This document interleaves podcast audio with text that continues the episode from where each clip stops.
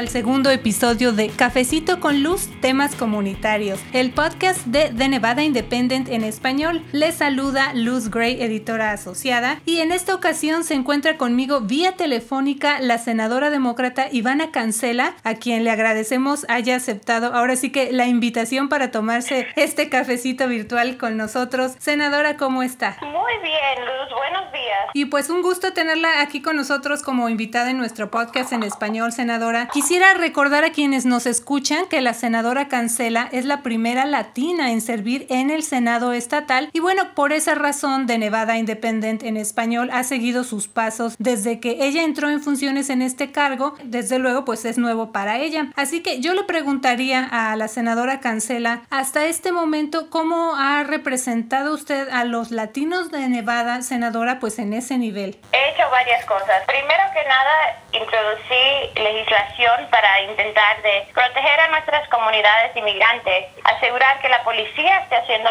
el trabajo de policía y que el gobierno federal esté haciendo su trabajo acerca de la inmigración. Eh, desafortunadamente, esa legislación no siguió hasta el escritorio del gobernador, pero creo una conversación que yo creo que es muy importante tener en este estado. Y además de eso, he estado em, intentando de comunicarme lo más posible con con la gente que represento para asegurar que ellos sepan lo que está pasando en el proceso y que puedan tener sus voces escuchadas. Y precisamente de eso quisiera hablar porque usted como es una senadora estatal, digamos, es nueva en su cargo y sin embargo ha patrocinado junto con otros líderes demócratas algunas de las propuestas de ley que han causado más movimiento y oposición allá en la legislatura estatal durante esta sesión porque le recordamos a quienes nos escuchan que usted está en Carson City en este momento. Ya ha hablado de una de ellas que es el proyecto relacionado con las funciones de la policía e inmigración senadora, pero hay otras también que ha presentado como la propuesta que buscaba o busca un control de precios en los medicamentos para los diabéticos y otra propuesta, otro proyecto de ley para aumentar el salario mínimo en Nevada. Así que son tres propuestas que estoy citando como ejemplo y como digo, son las que han causado hasta este momento más oposición y reacciones allá en la legislatura. Así que la pregunta que yo le tengo a usted pues es eh, ¿Considera usted que estaba lista, senadora, para presentar proyectos de ley de este nivel? Yo he trabajado toda mi carrera en la política y para mí que mi tiempo en, en, la Unión Culinaria me preparó muchísimo para esta carga porque aprendí la importancia de no tener miedo a tener las peleas grandes, porque normalmente son las peleas grandes que realmente tienen el potencial de afectar a las vidas de la gente que la necesitan más que nadie. Por eso es que el salario mínimo es súper importante subirlo, porque son la gente que están trabajando dos y tres trabajos que necesitan ese aumento salarial.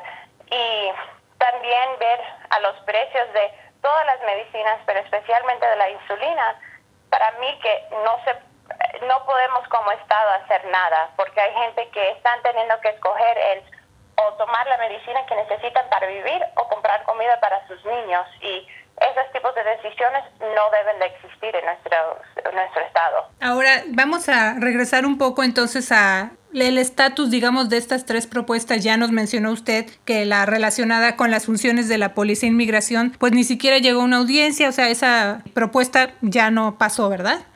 Ahora, la, la, relacionada, senadora, con el control de precios en los medicamentos para los diabéticos, ¿le hicieron algunos cambios a su propuesta inicial? ¿Y cuál es el estatus? ¿Qué espera usted que pase con esa propuesta? Pues ahora mismo esa propuesta está en camino a un voto del Senado entero. Salió del Comité de, de Salud con un voto de 4 a 1, con un republicano votando con los demócratas. Y yo espero tener ese mismo tipo de apoyo de los dos partidos cuando lleguemos uh, al Senado. Ahora también usted menciona, lo hemos nosotros también informado en The Nevada Independent en español, cuando le hemos entrevistado anteriormente, pues la formación que usted tiene, la experiencia, en este caso en especial con la, el sindicato de la Unión Culinaria, y pues dice usted, eso le ha dado la experiencia para enfrentar situaciones de este tipo, como mencionamos, proyectos que ha presentado usted en esta legislativa. A otro punto importante, senadora, ¿considera usted que tuvo el apoyo suficiente del liderazgo de su partido?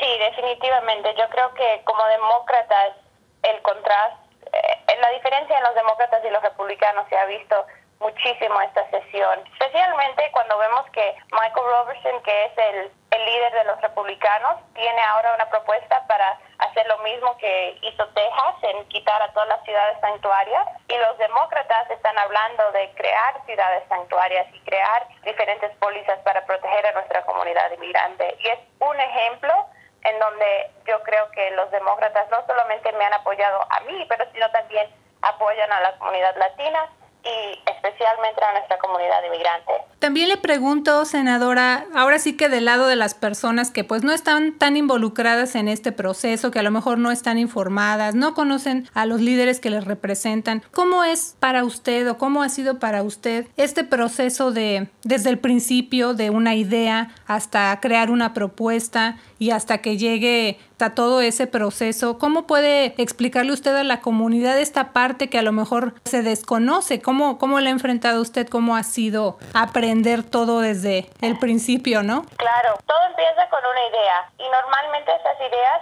vienen de hablar con nuestra comunidad y entender lo que es que necesita la comunidad que representamos. Y de ahí empezar el proceso aquí con nuestro sistema legal para que ellos tomen esa idea y la cambien a una propuesta. De ahí la propuesta llega a estar en comité y de comité va, sale de comité, va a la Cámara entera para un voto. Hay algunas propuestas que empiezan en la Asamblea y otras que empiezan en el Senado. Y de ahí, si salen de, de una Cámara, van para la otra Cámara a repetir el proceso y si tienen éxito en las dos cámaras, van al escritorio del gobernador donde él las puede firmar como Pues en unos minutos ha explicado usted este proceso que no es sencillo y que además solamente tienen ustedes 120 días para trabajar en todo esto desde la idea, la propuesta, escribirla, presentarla y bueno, el resultado final sería cuando el gobernador Brian Sandoval firma esta propuesta y se convierte en una ley, ¿verdad?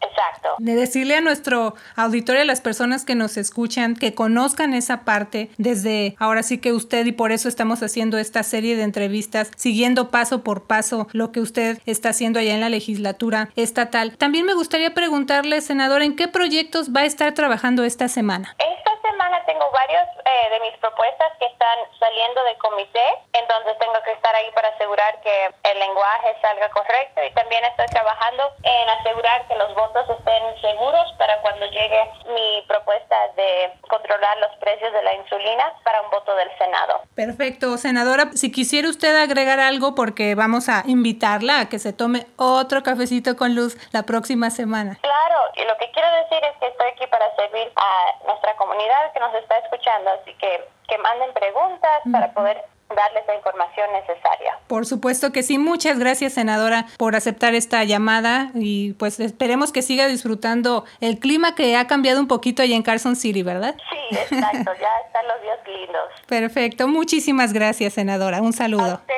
gracias. Tenga buen día. Gracias. Y también le recuerdo a usted que está escuchando nuestro podcast Cafecito con Luz que nos mande sus preguntas para la senadora Cancela, como ella ya lo mencionó, o cualquier sugerencia de tema que le gustaría que investigara el equipo de The Nevada Independent. Escríbanos en nuestro Facebook de Nevada Independent en español y visite nuestro sitio de internet con el mismo nombre, de Nevada Independent en español. También me puede seguir en Twitter, búsqueme como arroba NV. Ahora, le comento que estamos a unas cuatro semanas de que concluya la séptima novena sesión legislativa en Carson City. ¿En qué han estado trabajando sus representantes estatales durante todo este tiempo? Bueno, pues le invito a que se ponga cómoda o cómodo a tomarse su rico cafecito, té o agua para así escuchar a mi compañera reportera Michelle Rindels, quien me acompaña vía telefónica desde Carson City, donde también se encuentran otros dos de nuestros reporteros y editor.